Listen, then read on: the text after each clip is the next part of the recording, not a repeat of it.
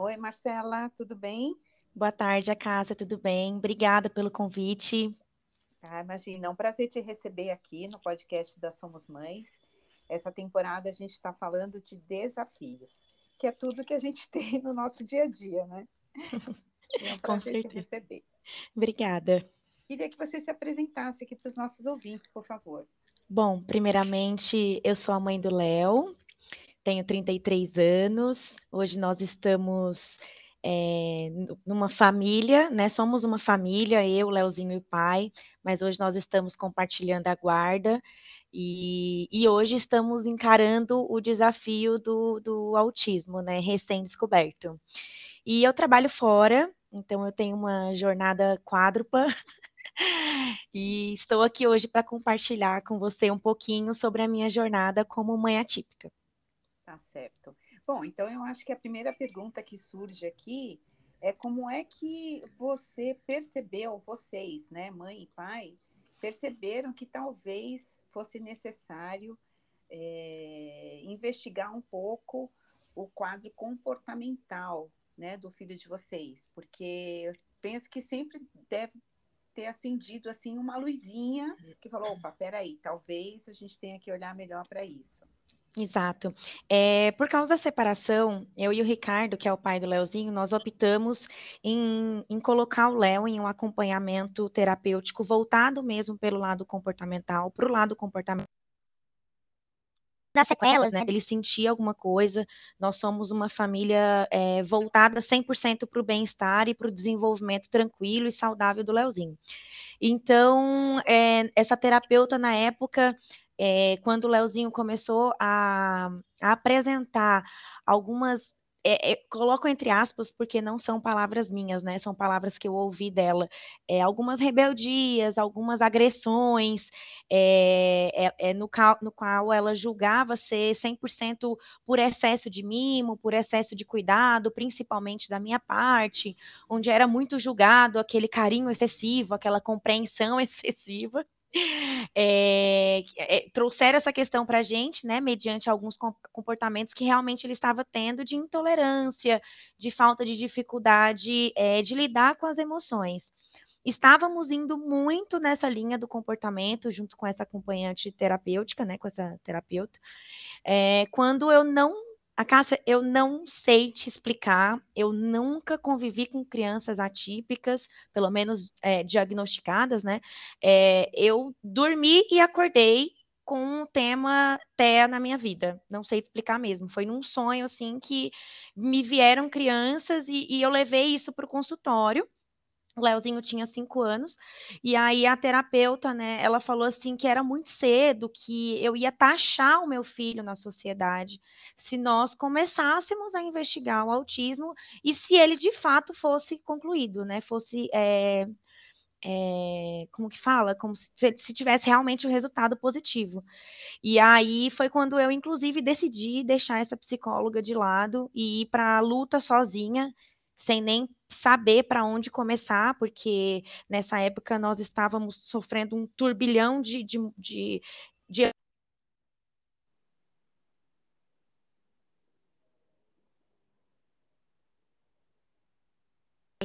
enfática foi quando ele começou a ter agressividade com outras crianças mesmo. Uh, e essa, essa partida pela busca de um outro profissional, foi fácil encontrar um profissional que vocês se identificassem, porque é, tem muito disso, né? A gente precisa ouvir o que aquela pessoa está falando e, nossa, faz sentido isso, né? Da mesma forma que não fez sentido a outra.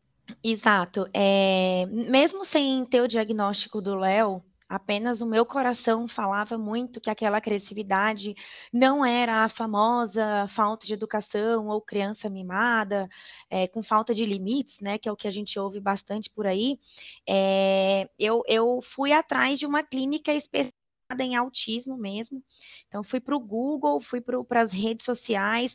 É, eu já olhava para o meu filho com muito carinho. Eu sempre fui, é, eu tive uma paciência assim de entender que quando uma criança ela está tendo uma agressividade, na verdade ela está apenas expondo uma falta de controle emocional, está tendo um turbilhão dentro dela.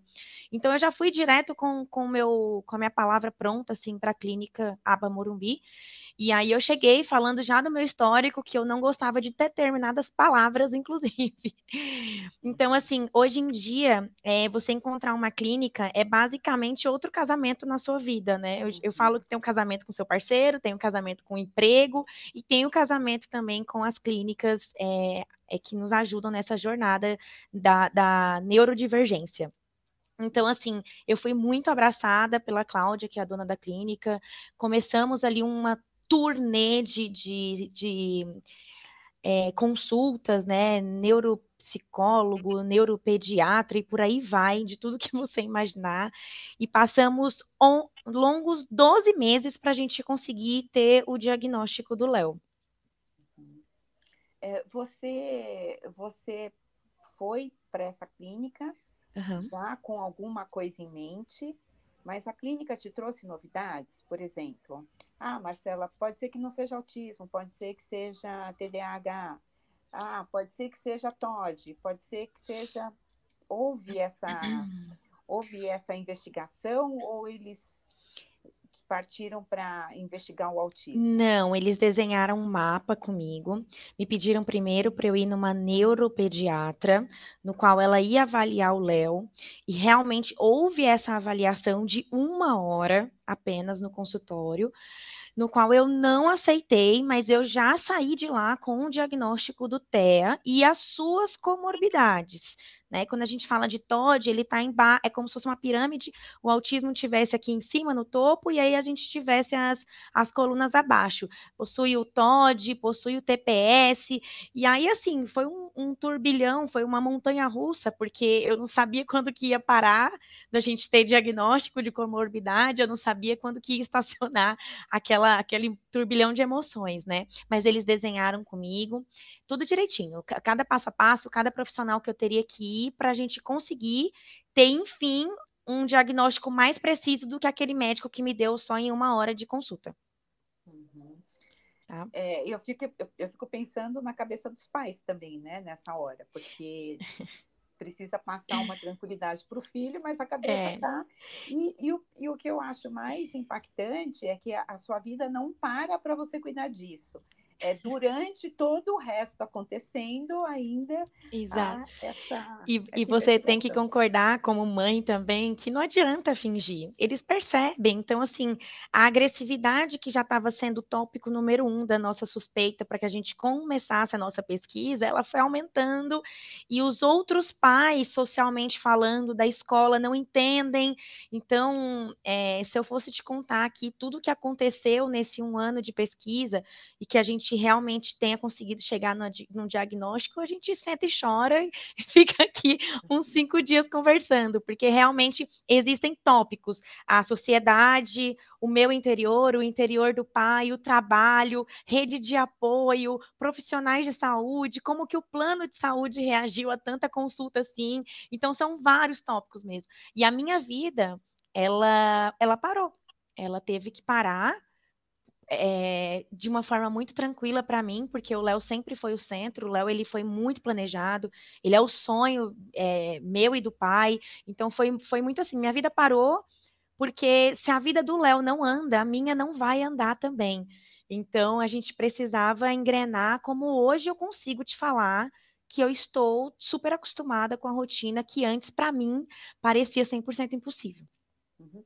Mas quando você fala a sua vida parou, a sua vida pessoal, né? Porque é todo o resto não tem como parar. O seu trabalho, a sua rotina na é. casa, né? Então, assim, não, não é fácil lidar com tudo isso, né? Eu não sei, eu não sei te explicar, mas o meu trabalho, que eu trabalhava em horário integral, 100% presencial, ele foi sofrendo ali uma osmose, uma transformação, no qual eu só trabalhava quando eu não estava com o Leozinho, quando ele estava na escola. E eu ainda, quando chegava no trabalho, conseguia chegar duas da tarde, três, quatro horas, a escola ligava pedindo socorro, vem buscar seu filho. Então, assim, eu realmente fiquei muito afetada profissionalmente falando, consequente financeiramente falando, a ajuda de casa que eu tinha eu já tive que cortar para conseguir é, suprir com a falta do trabalho que não estava indo muito bem, relacionamento acabou, no primeiro mês de, de, de, dessa descoberta, né, dessa pesquisa toda. Então, assim, realmente eu não sei te explicar. É, é, quando a gente se vê vitoriosa mesmo, né, passando por coisas que pareciam impossíveis. Aí a gente dá de cara de tipo, oi, você é uma leoa e vem que você eu tô preparada, sabe? Assim, tipo, não dá para deixar a peteca cair. Mas assim, tudo isso, Cássia, só acontece com a famosa e tão precisa, tão precisa, né, é, rede de apoio. Nada acontece sem a rede de apoio. Uhum. Isso é fundamental mesmo. É, em todas as fases da vida, se a gente não tiver esse apoio, né, essa rede, é, fica impossível. E eu sempre penso que se a gente não tem essa rede espontaneamente, a gente precisa construir, né? A gente uhum. precisa construir criando essa rede a partir das amizades, né? Se a gente, eu, eu, sempre ouço mães falando, ah, eu não tenho família perto, é, não tem ninguém perto, eu estou em outra cidade, mas você tem que construir uma rede de amizade, pelo menos, no seu prédio, na escola Exato. do filho, para isso poder funcionar, porque Exato. não existe. A, a maternidade por si só já é muito solitária, sobre diversos sim, sim. aspectos, né? Sim, sim. É, eu fico, por diversas vezes, eu sou tão grata pela forma como tudo, tudo aconteceu com a gente, sabe? Que eu fico me perguntando como as mães que não têm condição financeira, porque é, é uma fase muito cara da vida, como as mães que são 100% sozinhas, porque eu consegui criar uma, uma guarda compartilhada muito saudável. Como que elas fazem, assim? É bem aquela pergunta, como vivem, do que sobrevivem, de onde vieram? Porque, para mim, assim, ao meu ver, eu já cheguei no, no meu limite, no meu esgotamento. Imagina quem não tem tudo o que eu tenho. Uhum. É verdade. É, é, e, e, e, os relacionamentos de amizade, né, do Léo, como é que isso, como é que isso se desmantelou em alguns momentos e reconstruiu? É, o Leozinho ele sempre foi rodeado por muitas crianças na escola, mas 70% dos pais pediram para que as crianças se afastassem dele, que não era uma boa companhia, não era. Foi, foi muito triste mesmo. Ele nem, nem gosto muito de comentar, mas ele foi expulso por um período ali de turma, né, da escola, teoricamente falando, e foi um, um, momento de discriminação muito forte. E o Léo sentiu isso. Automaticamente, ele se afastou de todas as pessoas, de todos os amigos. É, é, é nem sei te falar é, o quanto ele sofreu com tudo isso, sabe? Só que se mantiveram ali uma rodinha que os pais também me apoiaram. A gente, nossas amizades hoje em dia são os pais dos nossos filhos, né? Então, os pais me apoiaram e conversaram muito com essas crianças e eles conseguiam dar apoio, assim, que foi uma coisa linda de ver. Eles não fazem ideia do quanto eles construíram seres humanos ali naquele momento, o quanto de embasamento eles vão carregar para o resto da vida com aquela conversa que eles tiveram com os filhos, né? Mas imagina no momento que o Léo está explodindo, no momento do TOD, que é o transtorno opositor desafiador, a criança ela explode, ela perde limites de, de controle físico mesmo, né? E, e vinham amiguinhos assim, calma, Léo, e abraçava ele e fica calma, eu tô aqui, amigão. Tipo, uma coisa linda de ver. Você sabe, no meio da tempestade, aquele brilhinho do sol, assim, sabe? É, é muito bonito, porque os filhos, na verdade, eles são um reflexo da família, né? pais, né? Então, essas crianças que apoiaram o Léo, elas uhum. recebem isso em casa. Com certeza. Conseguem transmitir. Com né? certeza. E são amigos que ele leva para que, que eles relatam, nossa, o Léo tá bonzinho hoje, da forma deles, né? Uhum. Eles conseguem falar isso. As, as, as crianças chegam em casa falando para os pais, eles vêm me mandar mensagem. Nossa, fulana tá muito feliz que o Léo hoje deu um bombom para ela, viu? Uhum. Então, assim, realmente foi uma tempestade que eu consigo falar que acabou, veio uma calmaria agora sim merecida, de verdade. Depois de um, eh, nós estamos já há quase dois anos fazendo agora tratamento mesmo das terapias, né, que são terapia ocupacional, método ABA, terapia ocupacional com integração sensorial, tudo que você imaginar a gente, a gente tenta fazer. Então, assim, depois de tudo isso e, e agora medicamento também, o Léo ele realmente estabilizou. Uhum. A gente está falando aqui dos desafios, né? uhum. do diagnóstico, mas uhum. é, quais os benefícios você enxerga é, na vida do Léo? Porque deve ter benefícios, né? A gente costuma olhar para esses diagnósticos sempre, sempre do lado negativo, né? Mas você consegue perceber é, coisas que só o Léo tem por ele por ele ter TEA? Você consegue identificar essas coisas que são dele, graças a isso? Sim, inclusive, é, nós nunca havíamos chegado de fato a falar com o Leozinho sobre o diagnóstico do autismo. Ele mesmo pegou o livro lá, fez o embasamento dele e chegou, se você quiser depois até te mando esse vídeo, em mim e falou: "Mamãe, hoje eu li bastante na casa do papai e eu descobri que eu sou autista". E ele contava assim com uma liberdade assim, ele se libertou de uma forma tão linda que a partir desse momento que ele entendeu quem ele era, que as coisas realmente fluíram, né? E ele começou a aflorar uma sensibilidade assim, é, não dá para não dá para descrever a sensibilidade que ele teve, principalmente depois desse autodiagnóstico dele.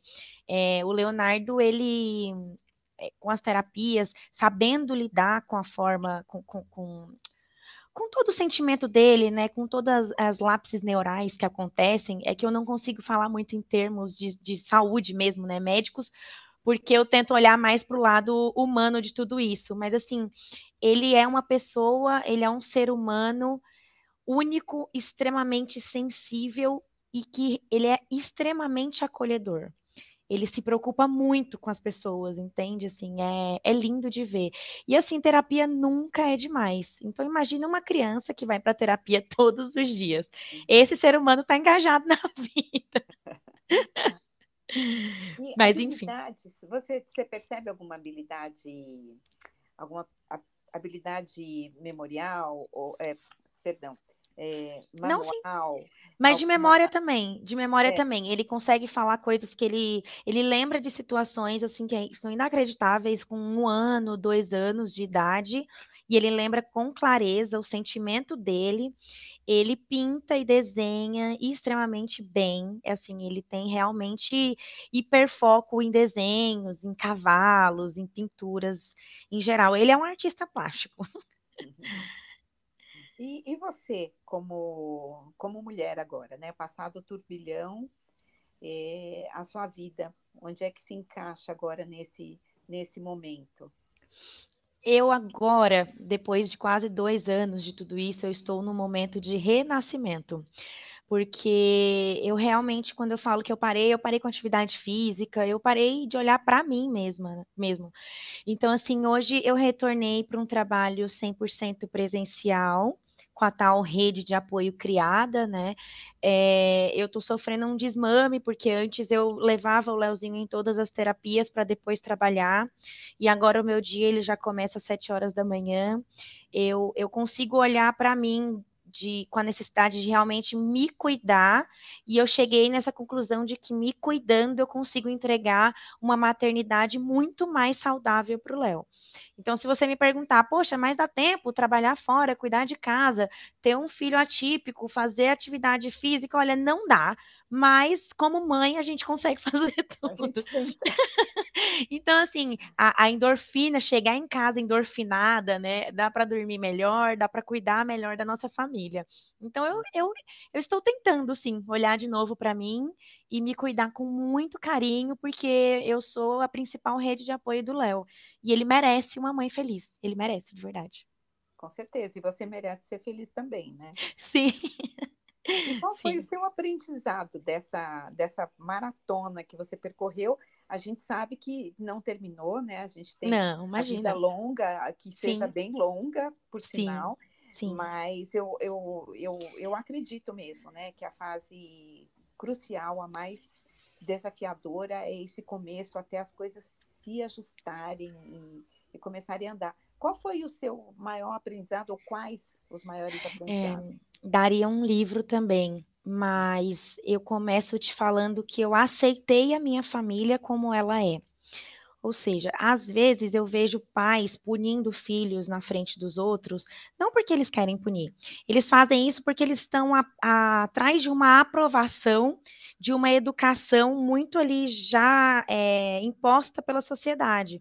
Poxa, seu filho gritou, você não vai brigar com ele? Ah, bateu em você não vai fazer isso?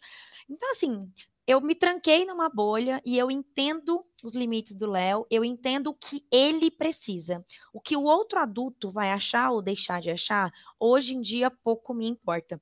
Eu sei que se ele gritou ou se ele tá nervoso, é por algum limite, né, ali, algum estafamento que ele tá tendo de, de ambiente mesmo, de excesso de, de informações.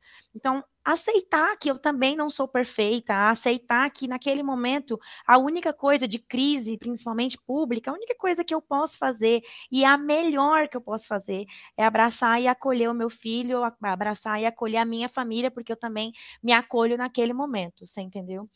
Eu aprendi que não existe vida antes da maternidade, porque eu não consigo mais lembrar quem era eu, Assim, eu não, eu, eu, eu tenho as sequelas, mas eu não consigo mais lembrar. Eu me tornei outra pessoa. A maternidade, ela não transforma ninguém, tá? Ela aflora aquela criança lá de dentro adormecida. Então você, eu acabei olhando um pouco para Marcela criança e, e, e, renascendo com ela de novo. E é tão gostoso conseguir renascer, conseguir dar essa, essa, esse ponto de partida de novo na vida.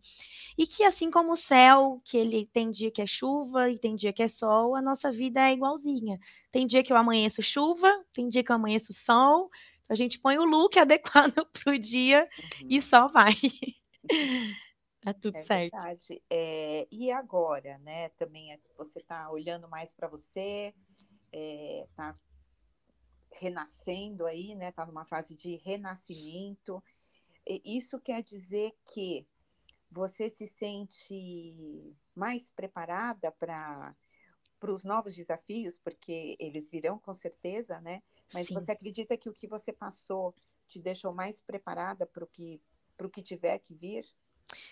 Olha, é, preparada, preparada, é, a gente nunca tá, né? As coisas vão acontecendo, independente da gente estar tá preparado ou não. Uhum. É aquilo que eu te falei. É, hoje em dia, a palavra para mim nem é preparo, é aceitação.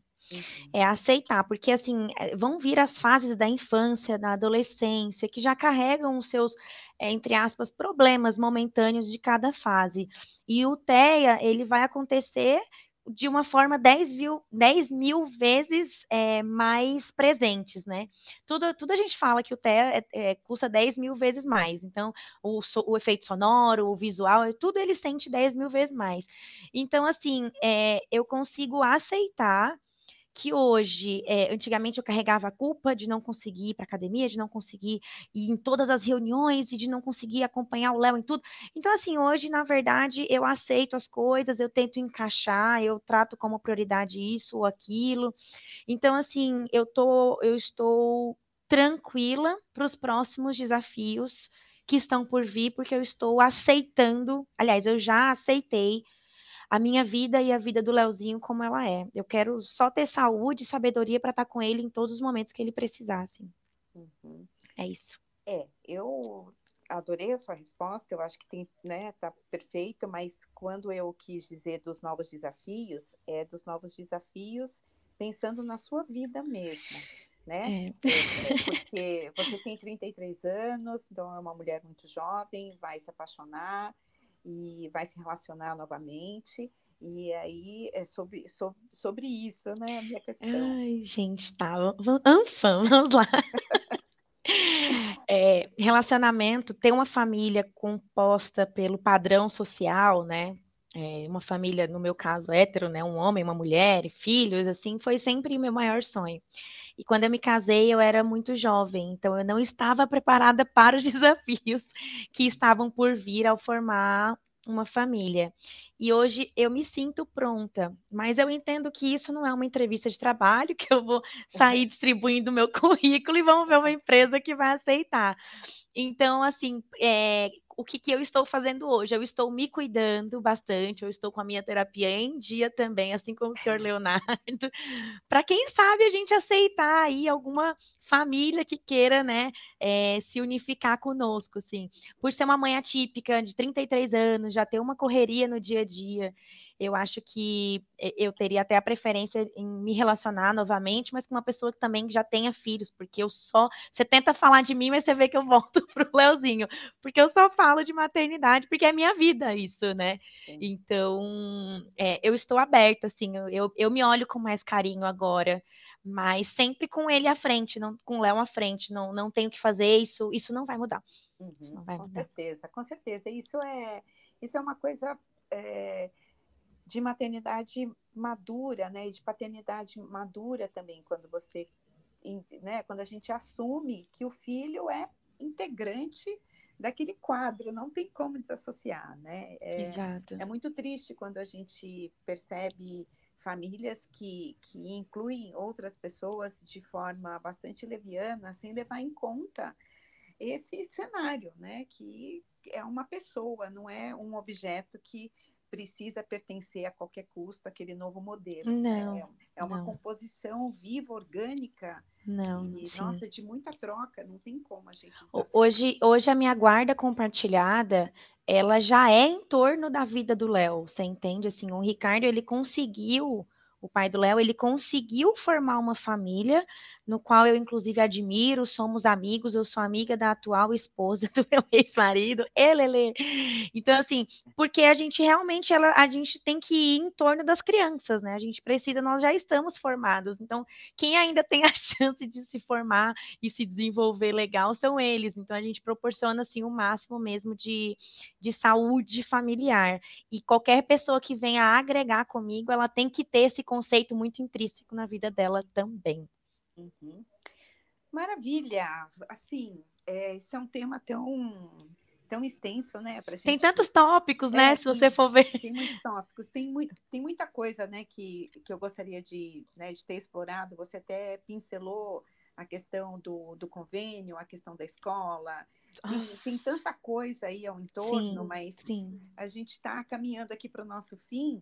E eu queria ah. saber se você quer deixar uma mensagem e depois a gente combina uma outra data para a gente detalhar aí os, os outros pequenos desafios que compõem o cenário gigante. Exato, é. Até porque quando eu, quando eu falo que já estou na calmaria, mas não estou, né? Já estou é. pesquisando clínica nova, que tem uma especialidade nova, e lá vai mudar todo mundo para outra clínica. Então, assim, a gente sempre está em constante evolução. É, na verdade, o que eu gostaria de dizer, que é o que está na minha alma hoje, né, é que tudo que a gente acha que é impossível só é impossível até a gente conseguir.